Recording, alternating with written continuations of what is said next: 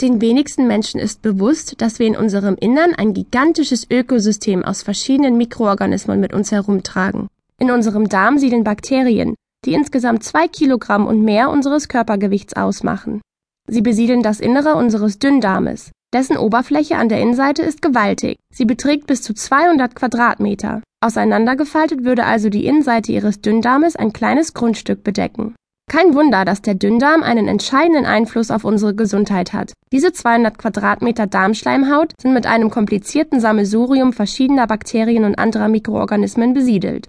Im Idealfall ist diese Darmflora ausgewogen und perfekt auf ihre Aufgabe abgestimmt, die menschliche Nahrung, die über den Mund aufgenommen und im Magen vorverdaut wurde, in ihre Bestandteile aufzuspalten und die verschiedenen Nährstoffe dem Körper verfügbar zu machen.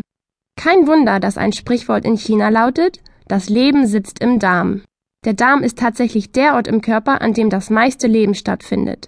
Bedauerlicherweise gibt es immer weniger Menschen mit einer gesunden Darmflora.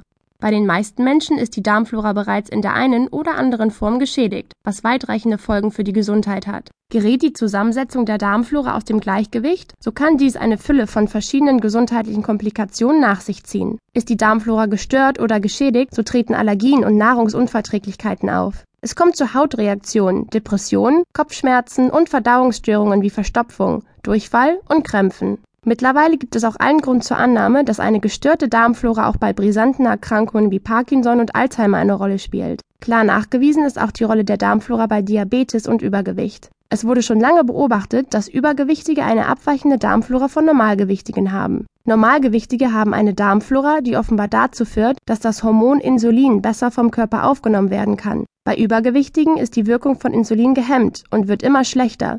Es kommt am Ende zum Typ-2-Diabetes, der sich dadurch auszeichnet, dass der Körper das von der Bauchspeicheldrüse bereitgestellte Insulin nicht ausreichend verwerten kann und immer weniger auf das Hormon anspricht